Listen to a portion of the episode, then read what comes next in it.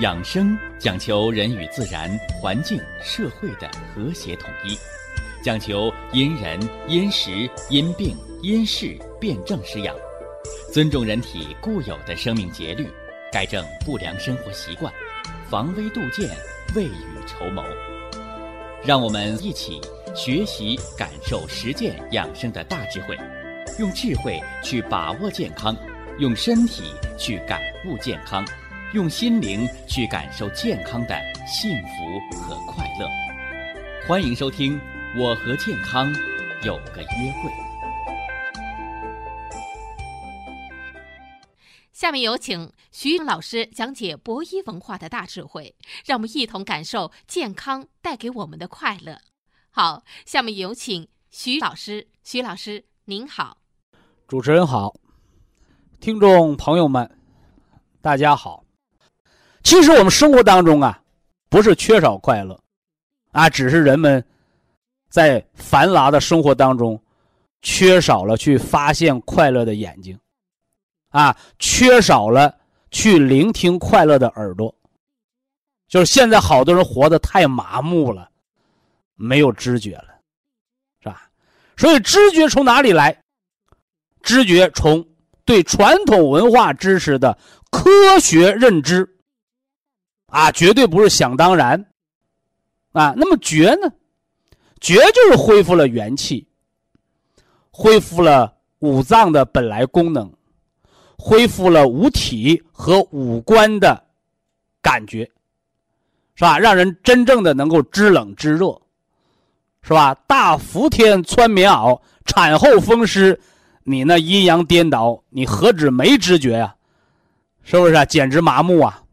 那中风偏瘫后遗症，那更是知觉不灵。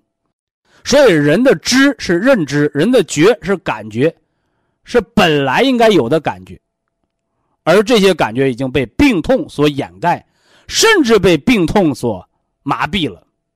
所以人的真正健康，就是在科学的养生知识当中，逐渐的恢复脏腑本能，逐渐的恢复对大自然、对社会、对生活的真实的那个感受。吃饭的时候，你嚼米饭，哦，我们还能嚼出那个米香味儿，是不是啊？啊，做菜的时候，我们划火柴去点这个这个煤气罐我们还能闻到那火柴燃烧那个火柴硫磺那个臭味儿，是吧？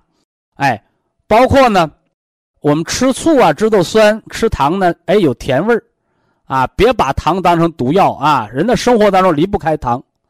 对糖的那个渴望的味道，那就是脾之欲也。所以，为什么科学家费劲巴拉的研究出那个无糖食品，还让你吃那个甜味为什么？因为脾虚的人，他对甜味有渴望。为什么补脾的药、补血的药要有甜味这个甜味不是加了甜味剂，是本身甘甜之味的东西才能有补益的作用。所以我们希望啊。大家能够科学的认知这些人的知觉，在恢复人知觉的同时，首先恢复知觉的前提条件就是恢复睡眠，恢复人的魂魄的本能。其实啊，这个中医当中啊，对魂魄的这个认识啊是很复杂，啊很复杂的。你看，我们给大家讲心藏神，啊，这个大家比较容易理解啊，脾藏意，肾藏志。也容易理解，是不是啊？啊，动了心了，把这心观察的东西记下来，那就是脾的意，啊，你有情，我有意，心里有感觉，啊，什么叫有意？动心了。那这事儿能不能坚持到底啊？能不能矢志不渝啊？是不是啊？能不能海枯石烂呢？那就看这人肾虚不虚。肾虚的人，他肯定频繁失恋，他不知道怎么爱别人，也不知道让人怎么爱自己。所以呢，一辈子恋爱一次，是不是啊？一直到终老的，哎，那都是身体好的人，肾精足，他的意志就坚强，关键时刻不会当叛徒，是不是啊？不会反水，对不对？啊，好了啊，其实中国的健康就是中国的文化，中国的传统文化就是从中医那儿来的，从中医认识身体的本来结构，形成了中国的文化。又用中国的文化来反作用来去分析健康，这就是中医文化的人性化的特点，是吧？所以中国自古就有“不为良相，便为良医”的说法，是不是？这这是范范仲淹说的，是吧？哎，可见中国自古这个文人和医者、文化人和医者，他就是不分家的啊，同根同源。是不是啊？要么为一国良相，治国安邦啊；不能为一国良相，哦，救死扶伤，上疗君亲之急，下除百姓之恶，终能保全什么呢？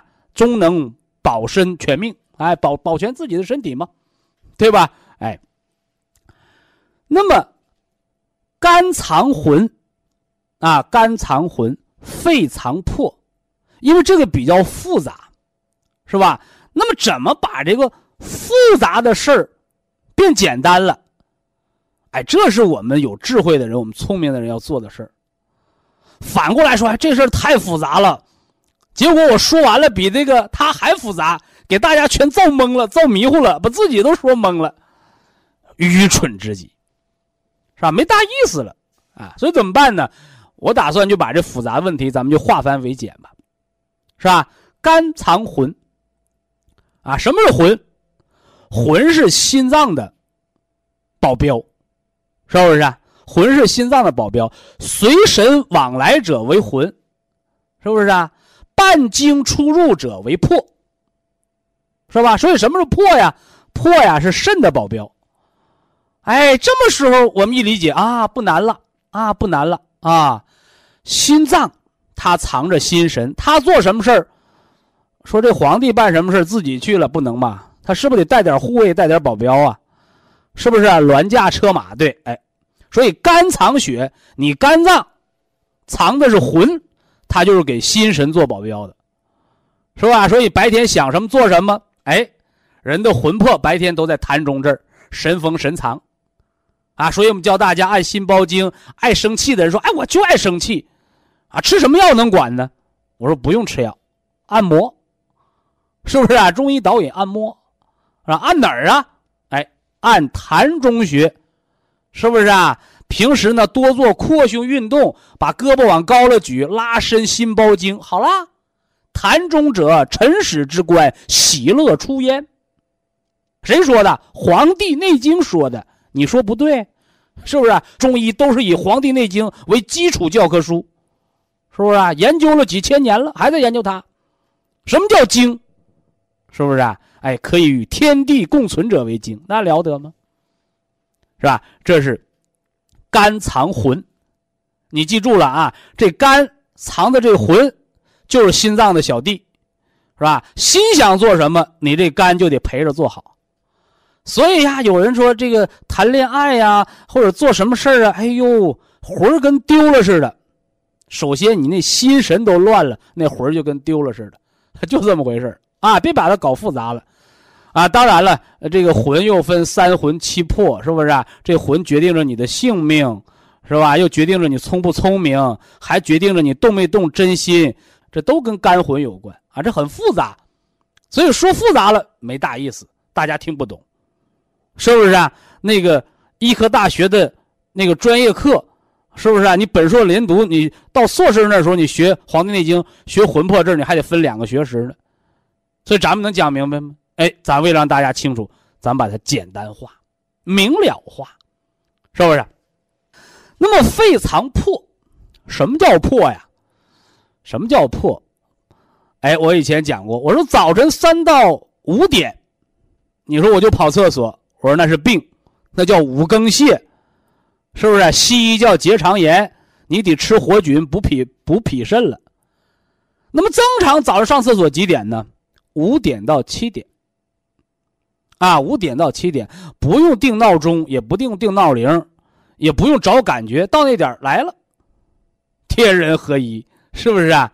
天的天时和人的自然感觉，哎，应和了，是不是？这就是破啊，这就是破。那破是什么呢？随经出入。什么叫经啊？人的物质基础。所以我讲了，你有魄力，首先你得身体好。你没身体好，你说我病殃殃的，那点儿我还没睡醒呢，没睡觉，还没睡到自然醒，你让我上厕所，没有，没感觉。所以自然而然的生活当中就有了很多这样的词汇，什么体魄，是不是啊？啊，增强体魄，锻炼体魄，说的是啥？哎，都说的是人的生命的本能的物质基础，是不是？啊，气魄，气魄，你首先你肺活量得大，你善于跑万米长跑的，你这有气魄；你走两走两步道，你气喘吁吁，你有什么气魄？你没气魄。所以这儿呢，给大家说的是什么呢？说的是我们的魄力。魄是干什么的？随经出入。谁是藏经的大王啊？肾呢？肾藏经啊，是不是啊？所以可见肺魄，他是给肾来做保镖的。他说：“哦，我这么理解完了，好啦，啊，肝藏魂，肺藏魄，肝是给心做保镖的，肺是给肾做保镖的。好了，下面咱们说人的肝魂和肺魄和失眠的关系啊，大家注意听啊，头半夜归心管。”血不养心，你就睡不着，是不是啊？那你心神不宁，你就惊醒，啥意思啊？大哥一拍桌子，保镖吓得尿裤子；皇上一拍桌子，太监尿裤子，要杀人了。所以心神一乱，你肝魂就动，就容易惊醒。啊，这回大家理解了。那肺藏魄，肺藏魄。啊，肾是管你睡得踏不踏实、稳不稳当，能不能惊醒、尿不尿频。那么肺魄什么表现呢？哎，就是你睡觉冒不冒虚汗，是吧？你早晨醒的早不早？啊，我给大家讲过，健康人，健康人都能睡到什么呢？寅时，寅虎卯兔，是不是？夏天是凌晨。三五点钟，这叫寅时，是人睡眠睡得最踏实的时候。那么到了冬天呢？哎，到了冬天就是什么呢？这个五六点钟，五六点钟的时候，太阳没出来之前都为寅时，是不是？到了什么呢？卯时，太阳出来上厕所了，那是卯时，对不对？哎，哎，那么寅时就是。肺经当令的时候，我们肺气足的人、魄力足的人，都在深睡眠当中。完了，一到卯时睡到自然醒，而没到卯时，你三五点钟就提前醒的，都是肺魄不足、魄力不足，不能纳气，有时候还表现为冒虚汗。啊，冒虚汗。哎，有人说，哎呦，是不是肾虚了？首先是肺虚了。啊，这是肺魄。和肝魂和失眠的关系很复杂啊，很复杂。但是我们要把复杂的事简单化。容易惊醒的，半夜一两点钟睡觉呢，身上老抽啊，老百姓的话叫哆嗦，这都是肝魂不足啊。而肺魄不足的人是什么呢？哎，一个是睡得醒不过来，是不是啊？睡得醒不过来，一个是提前就醒了。早晨两三点钟，你过了肝血的那个，过了肝经当令的，进了寅时你就醒，没到卯时就醒了，甚至过了卯时，太阳晒屁股还没醒，这都是肺魄不足。那么肝魂要靠养肝血去调固，而肺魄呢，除了养肺之外，是体魄的问题啊，所以还需要后天的锻炼。以下是广告时间。博一堂温馨提示。保健品只能起到保健作用，辅助调养；保健品不能代替药物，药物不能当做保健品长期误服。肝藏魂，啊，肺藏魄，肝魂呢是心神的辅佐，啊，而肺魄呢，肺魄是。肾经的辅佐，所以魂者啊伴神之往来，哎，而魄者呢啊随经之出入，是吧？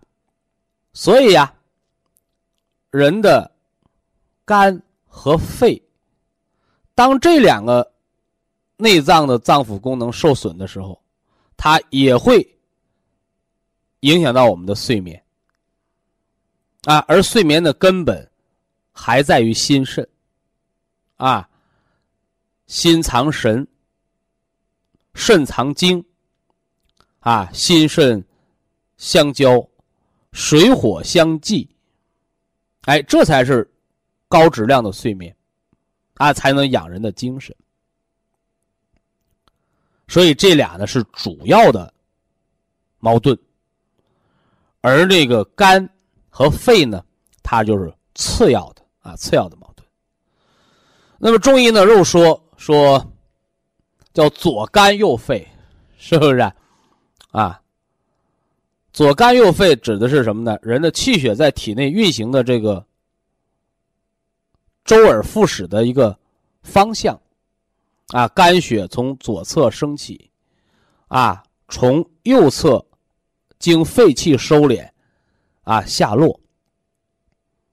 那左边的肝血老不断的升，是吧？那它的来源是哪儿啊？哎，就是右面肺气降下来了，哎，所以一升一降互为根，啊，形成了一个像。圆圈一样的，啊，形成了一周，啊，所以这种周而复始，中医把它称之为周天，啊，周天。那今天呢，我们要重点的给大家讲讲这个肝和肺，它的神，啊，也就是我们中医说的肝魂和肺魄，它的濡养以及生活当中哪些错误会伤到我们的。肝魂肺魄会影响我们的睡眠，是吧？你想把觉睡好，你就要找到影响睡眠的这些脏腑层面的原因。因为人生百病本于五脏，元气为根，培固在先。哎，这是祖国中医的养生的法则啊。那么伤于肝的，伤于肝之神，就伤这肝魂的，主要就是人的这个情感和情志。啊，首先你是动了心神了，动了情了，啊，才会伤肝魂。而伤于肺魄的呢，多半都是人的欲望。哎，都是比较浅层的，身体本来的那个欲，是吧？我们常说，伤魄之最。莫过于纵欲无度。哎，这又说到人的七情六欲了，是吧？伤肝魂是七情，啊，伤这个肺魄呢是六欲，啊，人之六欲，啊，很简单了，是吧？不单人有，动物也有，是吧？耳、眼、鼻、口，这是五官，是吧？再加上二阴，是吧？这是人的生命本能的欲望，是吧？耳欲听，是吧？这个目什么呢？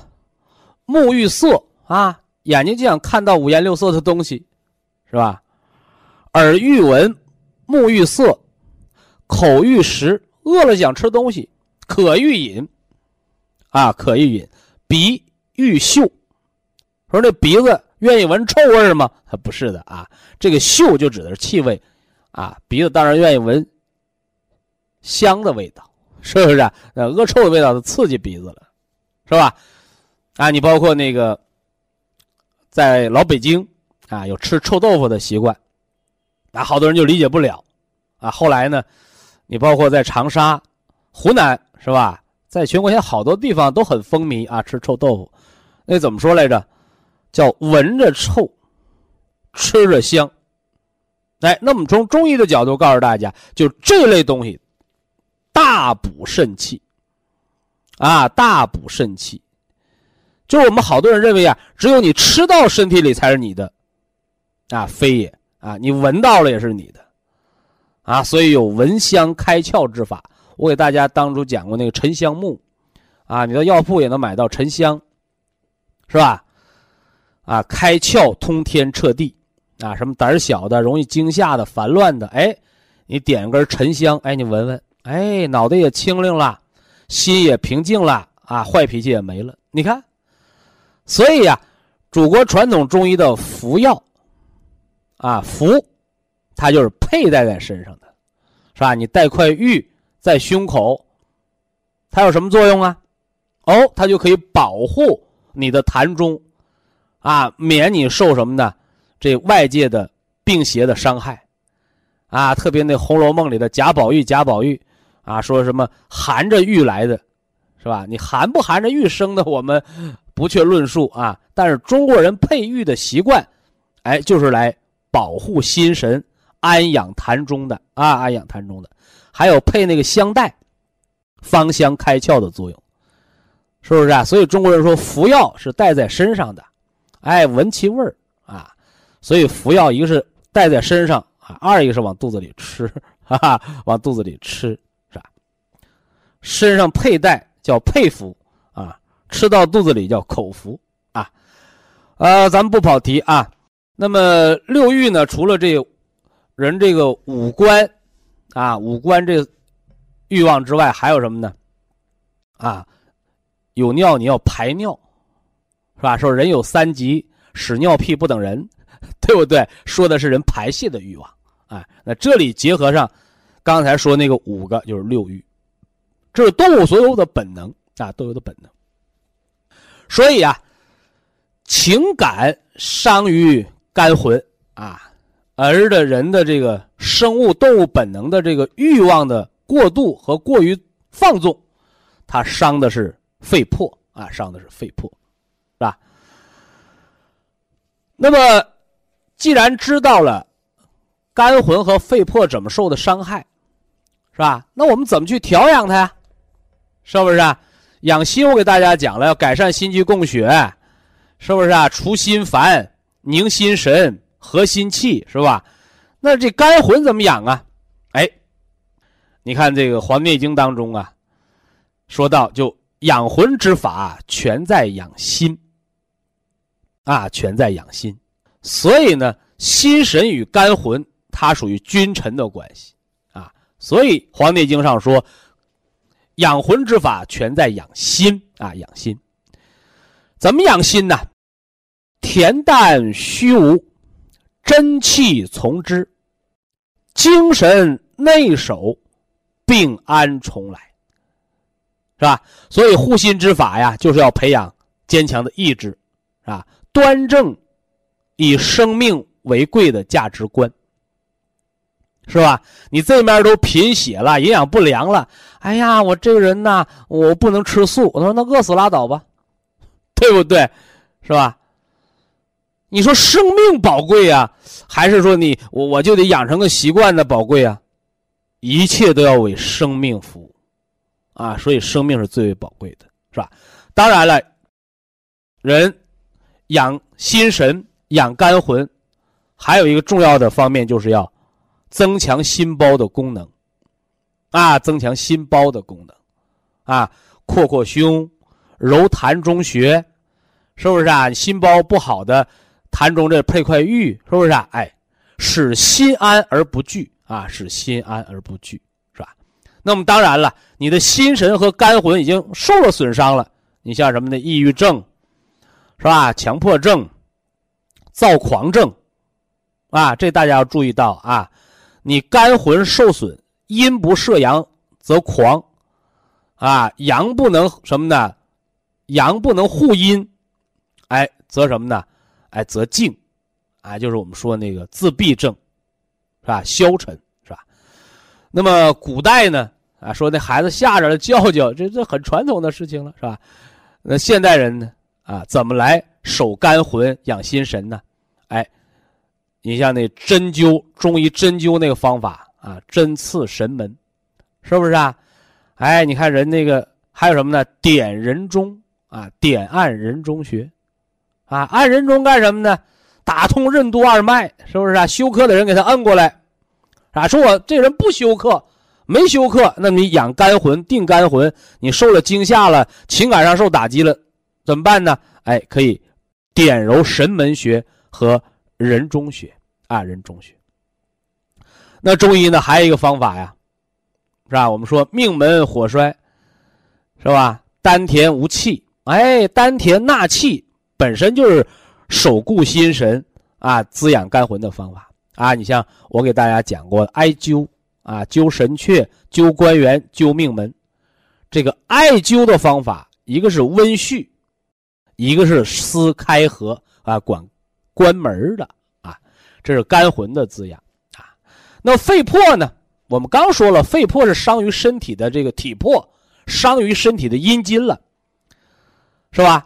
那么在《黄帝内经·灵枢篇·本神章》中有这样的说法：说喜乐无极则伤魂。啊，喜乐无极则伤魂。养魂之道全在调息。破居肺中，啊，破居肺中。肺是藏魄的，啊，所以我们有意识的掌握呼吸的方法，啊，也就是说，通过调节呼吸的节律和深度，来安和五脏，来养人的什么呢？五脏。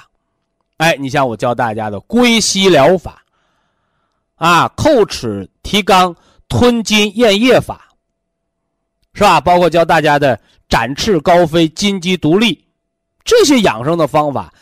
哎，都是在调人的肺魄，调息调养五脏的节律，是不是啊？哎，来养这个肺魄，啊，包括你早晨起来，是吧？五点到七点上厕所啊，天门开，地户开。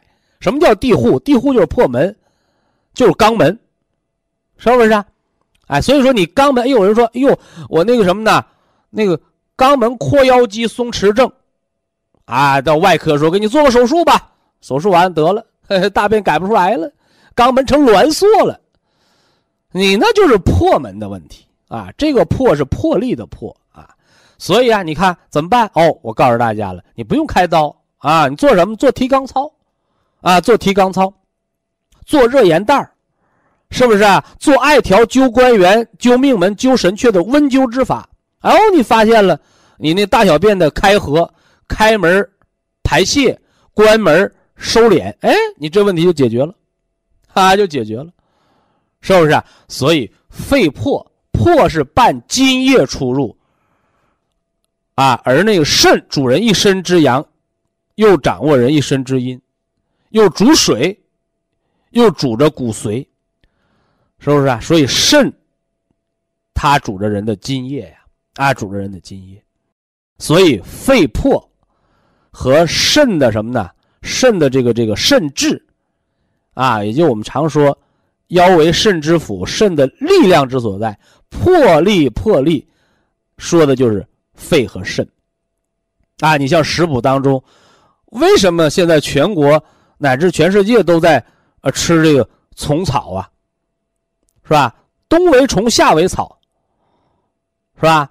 虫草它不是两个东西。啊！有人告诉你啊，虫草是虫子和草的结合体，非也，是不是啊？是蝙蝠蛾这个虫子被虫草菌寄生，而后这虫子被菌给吃掉了。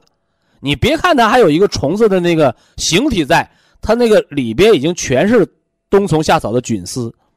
所以冬虫夏草，你别说哦，上面长根草，下面是个虫子，它俩不一样，它俩完全一样。只是外面有小躯壳，那里边的东西都是虫草菌丝，是不是？不要用障眼法啊！不要用障眼法，一定要知道科学本质。所以冬虫夏草，不管你吃上面的草还是吃下面的虫，它俩是一个东西，完全一样的一个东西。冬虫夏草的菌丝，包括人工培植的冬虫夏草，它的这个子实体用的是什么呢？这个卓树蝉，卓树蝉的这个蝉蛹。啊，叫蛹虫草，是吧？那么今天给大家揭露本质了，是不是啊？就像你这个苞米，是吧？你种黄土地的苞米、黑土地的苞米，你都是苞米，是不是啊？啊，你种在富硒土地上的啊，可能这苞米含硒量要高一些。而科学家人工培植冬虫夏草三百年历史，是吧？用米用大米培养的那是素食虫草。是不是用这个虫子培养，选来选去选这个啄树蝉的，啄树蝉的这个蝉蛹，它比那个蝉蛾，哎，它俩是同类的，同宗同源的，而比蚕蛾那个蛹，比那个虫，它为什么不用那个蝉子变成大虫子时候来培养啊？因为蚕蛹的元气比那个虫子的元气要更足，更有封藏之性，是不是啊？我给大家讲过呀，蝉要经过产卵。啊，变成那个蚕宝宝，完了蚕宝宝叫吐丝，这有几两个成语啊？一个叫什么呢？叫作茧自缚啊，吐丝把自己包上，那就变成了蚕蛹了。吐丝自缚，这是肺收敛，肾的封藏变成蚕蛹了。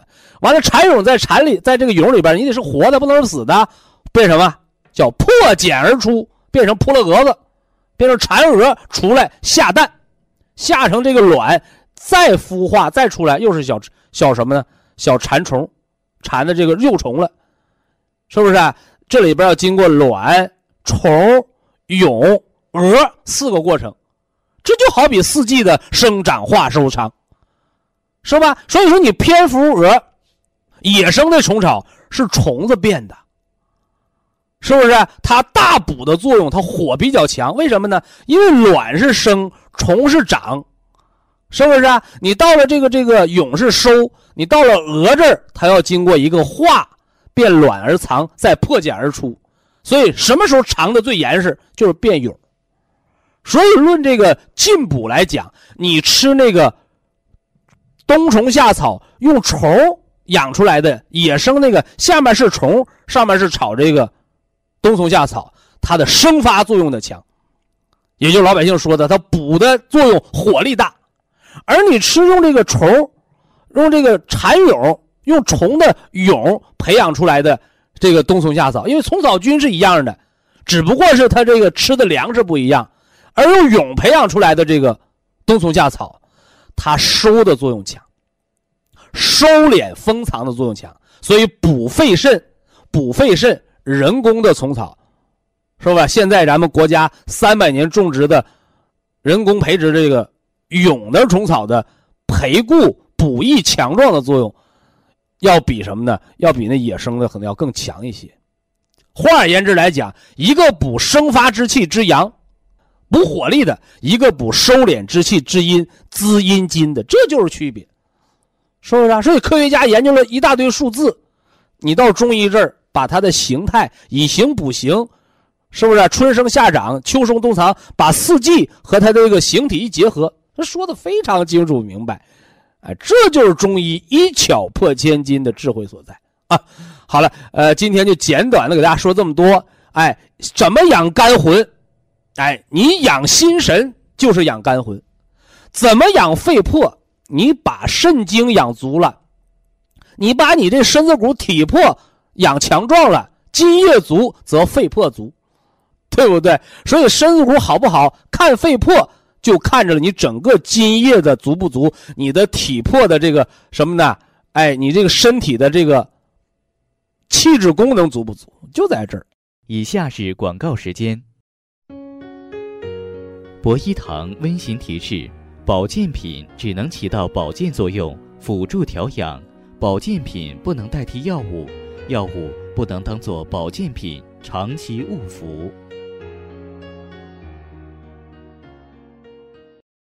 啊，我们就接听了一位这样朋友的电话，啊，想通过呢中医健康管理啊，要调理他的这个祖传的高血压病啊。什么叫祖传的高血压病？遗传的啊，遗传的啊，说家里几代人都有高血压。呃，现年呢七十八岁啊，七十八岁，这个高压呢一百七八，啊，有时候二百多啊，二百多。啊，低压呢八九十，啊，吃了降压药呢，啊，吃了降压药，啊，那么现在呢，通过保健呢调理啊，哎，那高压呢已经调下来了，啊，由原来二百多，现在调到一百六以内了，是吧？呃，现在呢，低压是正常的，啊，想进一步呢调理，哎，我就提示他了，啊，我说。啊，通过咱们这个健康教育是吧？我们健康知识就是来给大家进行健康方面的教育。为什么要教育？有知识，有知识才能有方法，有出路，对吧？我告诉他了，我说你低压不高，高压高的人要注意颈椎病。嘿，老太太蛮配合的啊，啊，我就是脖子一晃咔咔响。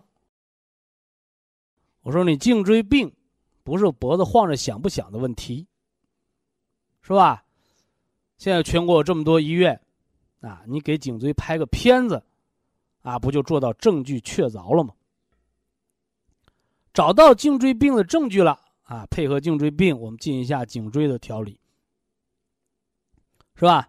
呃，养骨关节啊，我们吃点软骨素，啊，配上骨碎补，是吧？你这养颈椎。此外呢，有颈椎按摩操，是吧？颈椎病会手指头挑着麻，都是它的典型的症状。呃，今天呢，我们接这个电话，哎，给我印象最深的不是他啊，而是他，他的老娘。是吧你看，本来按他这个说法，哎呀，家里祖传的高血压，是吧？那他都七十八岁了，你大家想想，那没高血压的活七十八的有几个？人到七十古来稀啊，啊，中国人平均寿命现在七十七十二点三呢，是不是啊？哎，那好多人我没得高血压，没得高血压，也见了阎王爷了，是吧？那人这有高血压的七十八岁啊，你不知道我都七十八了，我说你高寿啊？啊他说：“我老娘九十七，哎，这就给我更更好奇了啊！你看人得高血压，老太太就吃一个种小架药，吃什么地平片是吧？啊，是这地平片是是灵丹妙药，啊，能给高血压病人吃到一百岁？当然不是。那有的人吃地平片还不好使呢，对不对？你架药的抗药性，联合用药是不是？它不好使了。”因为那是高血压严重到一定程度，啊，那为什么老母亲啊就一种降压药，啊，人家现在九十七岁，依然健在啊，哎，后来呢，这个闺女啊，这七十八岁的女儿啊，给那九十七岁的老娘做了总结啊，我们老娘有好好习惯，是吧？我说了，你祖传高血压，你单凭降压药活不到九十七，他一定有他好的习惯。和他长寿的原因的，啊，时间有限，他说了仨啊，说了仨，一个是这老老太太晚上不吃饭，啊，晚上不吃饭，是吧？二一个呢，啊，平时啊，生活当中饮食上就爱吃点醋，啊，就爱吃点醋。三一个呢，老太太心特别大，啊，啥事不入心，能吃能睡，啊，不要说因为这点事儿睡不着了，因为这点事儿。茶不思饭不想了，哎，哎，所以我今儿在咱们的中医健康管理教育当中，我要重点的就给大家说说，啊，人健康长寿，是吧？我们应该注意的三大好习惯，是吧？人家通过这好习惯，是吧？得了高血压，人家活到九十七岁，你那些还没得高血压的。您不想活百岁吗？这好习惯，是不是值得学习啊？说这么好的习惯，他闺女怎么不学呀？啊，我一问，老太太说：“我不如我娘，是吧？我贪吃，啊，晚上不吃饭，我睡不着觉啊。你晚上做多好吃的，人老太太不吃，就是一碗小米粥。”我说：“这就是中医的养生之道，叫过午不食。你可能呢，老太太。”九十七岁人没学过中医，哎，但是可能人那个年代的人从哪儿就得过高人的指点，所以老太太养成了一辈子不吃晚饭的习惯，啊，就喝碗小米粥。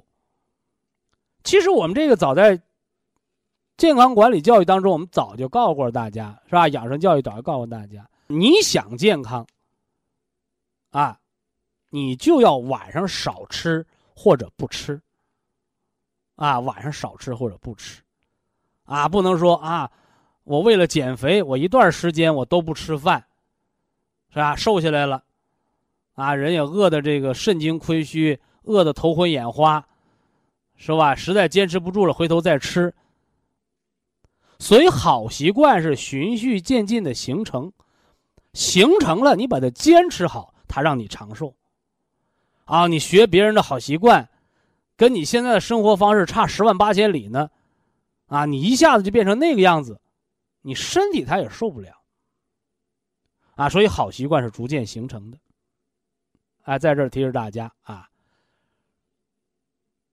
午餐减半，晚餐喝粥，是吧？咱不能说一下子啊啊都不吃了，都不吃，这么一饿。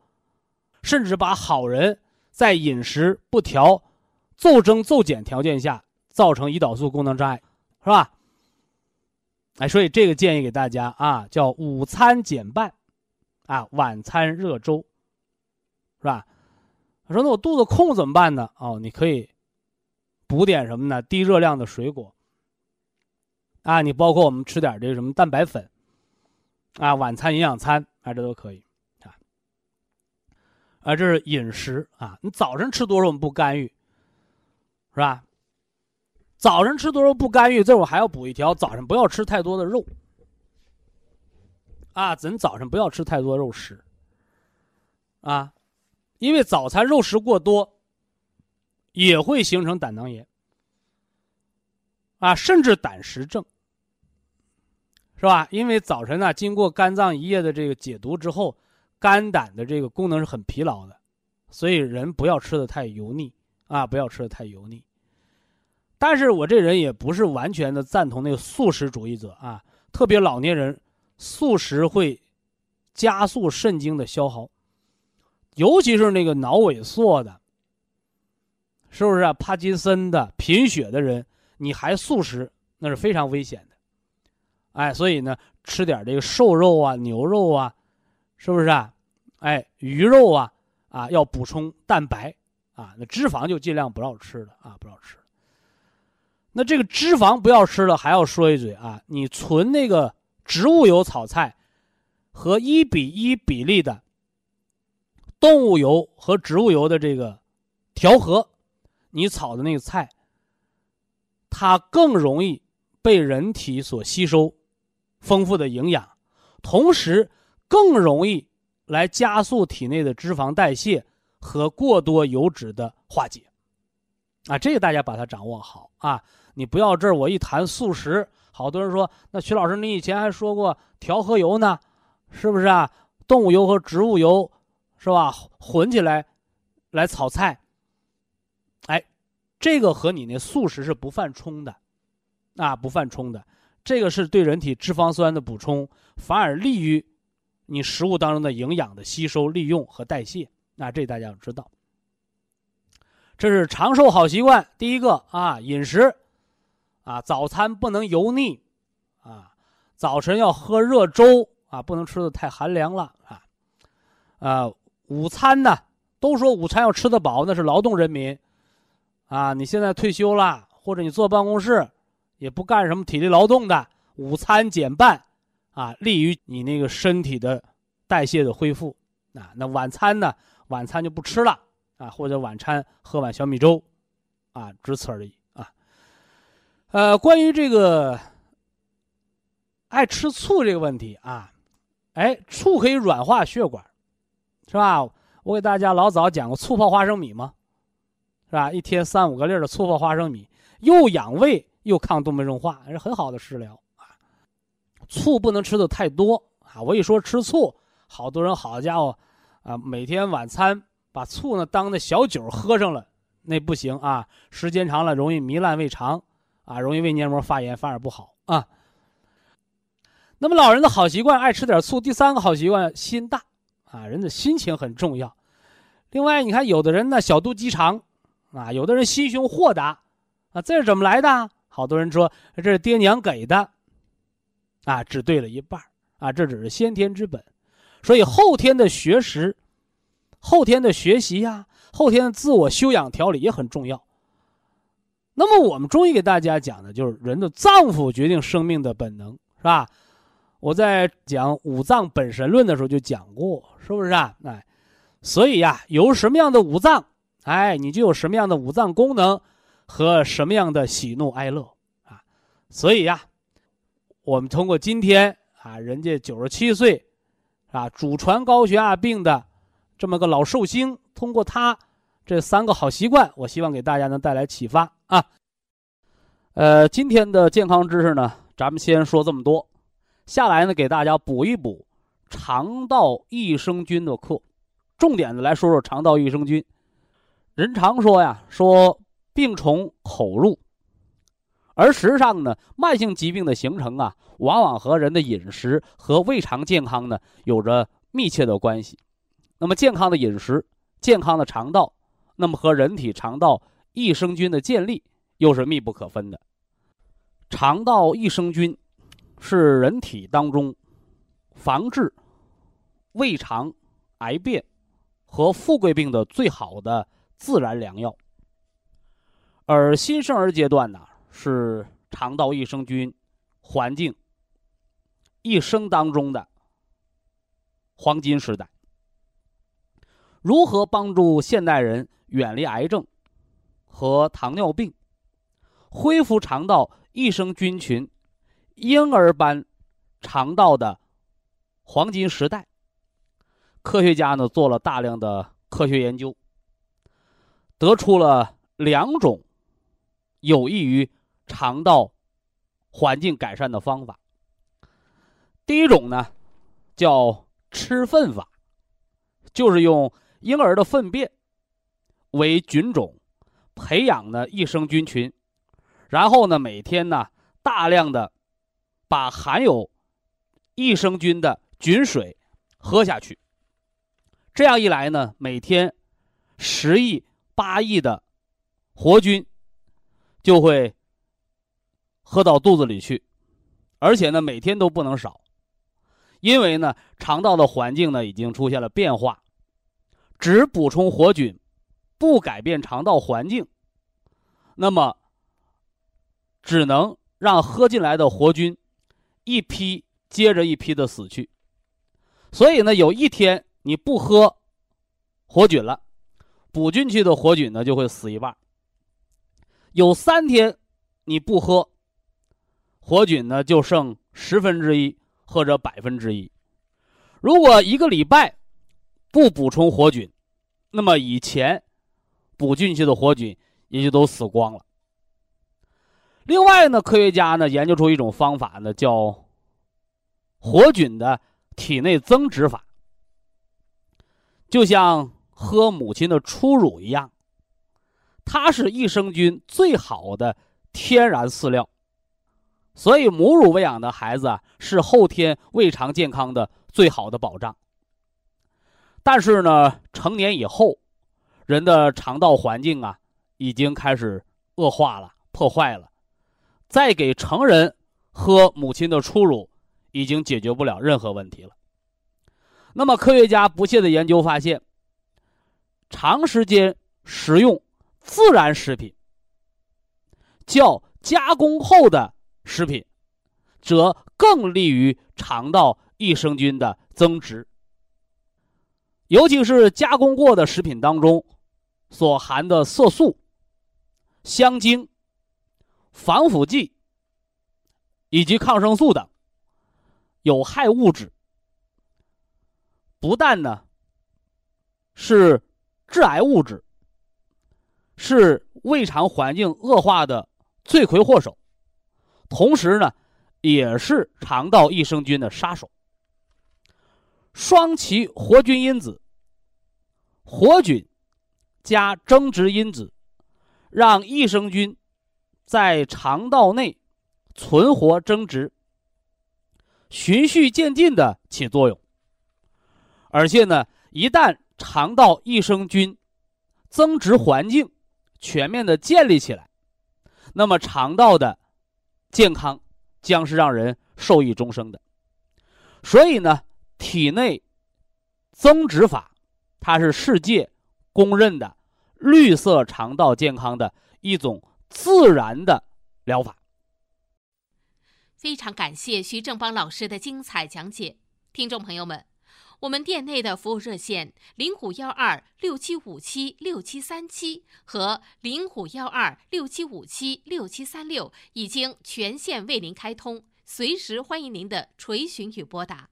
客服微信号二八二六七九一四九零，微信公众号搜索“苏州博一堂健康管理中心”。下面有请打通热线的朋友，这位朋友您好，您好，你好，徐老师，请讲。呃，我是福州的听众，哦，福建呃福州，嗯今年五十七。嗯呃，我那个，嗯，我听博一讲座，呃，有将近五年了。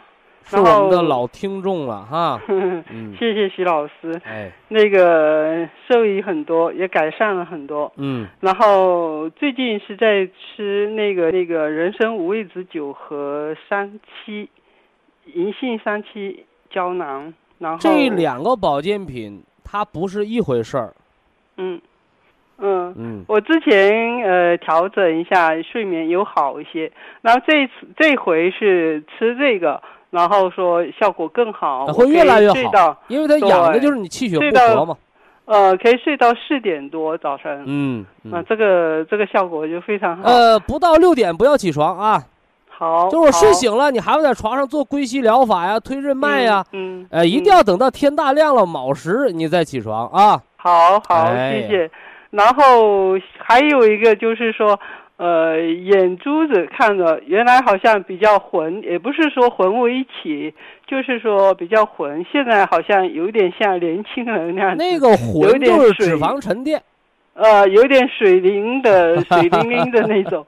但这个跟吃三七就是呃，可能会三七银嗯杏茶多酚胶囊，专门管人老珠黄。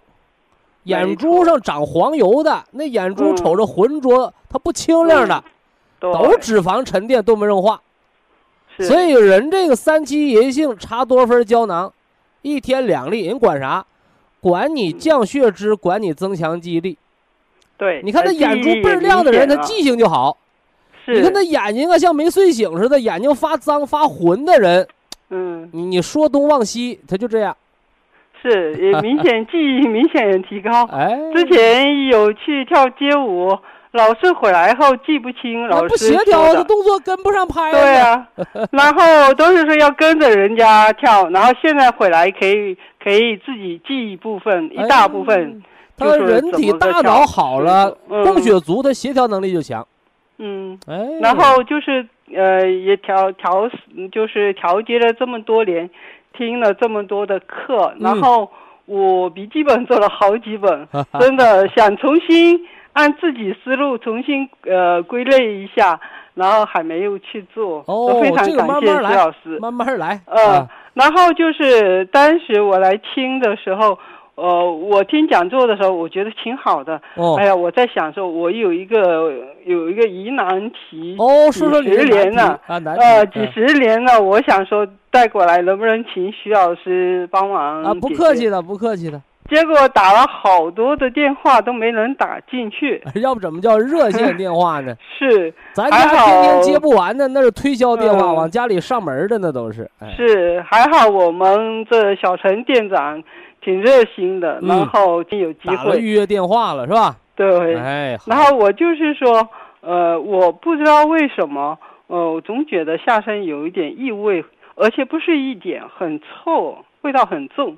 然后只要我在椅子上稍坐那么十几二十分钟之后，站起来就很明显。嗯，然后，呃，之前以前燕老师也有帮我问过，你现在多大年纪五十七，啊？五十七岁。嗯呃，我大概四十七八的时候就停经了。嗯但那时候停经就是说，呃，那时候是为因为凭支撑的问题，极度的呃烦恼，然后可能是嗯精神状态太不好了，然后那次停经，然后、呃，解决你这个问题啊，有两个嗯方法，嗯嗯一个叫外用法，一个叫内调法。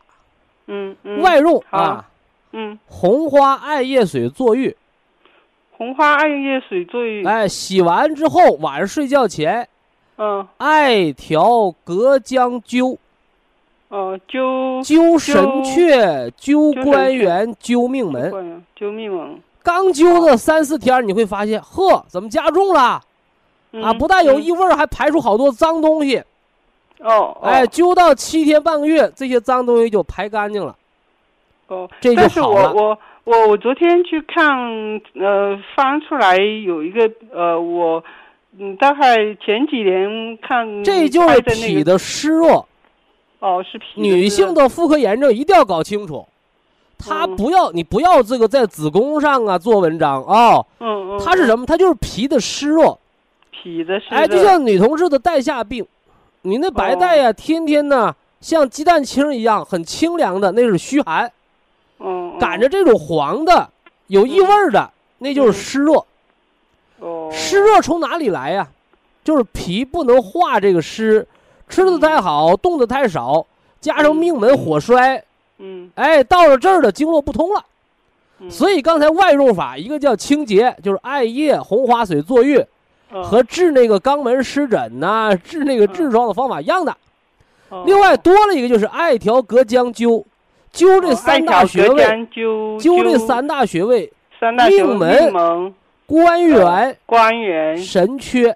神阙。哎，灸完了，这个经络通了，任脉和督脉通了，把这些嗯脏的垃圾排掉，新的垃圾不再产生，它就好了。但是我我我是已经停经了将近十年了呀，好像这个和你停不停经关系不大。系哦。老年性哦阴道炎多发在停经后，免疫失调、哦菌群失调嘛，嗯，明白这意思了吧？好，哎，这和停经没十几。岁的时候就有这样子。哎，那就说明你小的时候脾就不好。呃，我从小这个是治标的方法，是外治的方法。嗯那内调呢？嗯，嗯每天晚上吃两包每天晚金上吃色两包金色色参草糖凝颗粒，叫健脾化湿。好，健脾化湿。那直接针对这个病症，嗯，还有一个保健，哎，嗯就是我们吃那个天山雪莲。哦，吃天山那雪天山雪莲不是风湿、类风湿、产后风湿嗯吃的吗？嗯哎，它还调一个女性的带下病，就是妇科炎哦症，还调一个什么呢？哎，就是肺主皮毛、皮肤免疫失调和肺的嗯不调和，哎，就这三大类，这是天山雪莲的养生作用天山雪莲就是每天晚上吃一包，啊，？一到两包的量。一到两包。所以说内调的方法加上外治的方法，内外结合就可以了。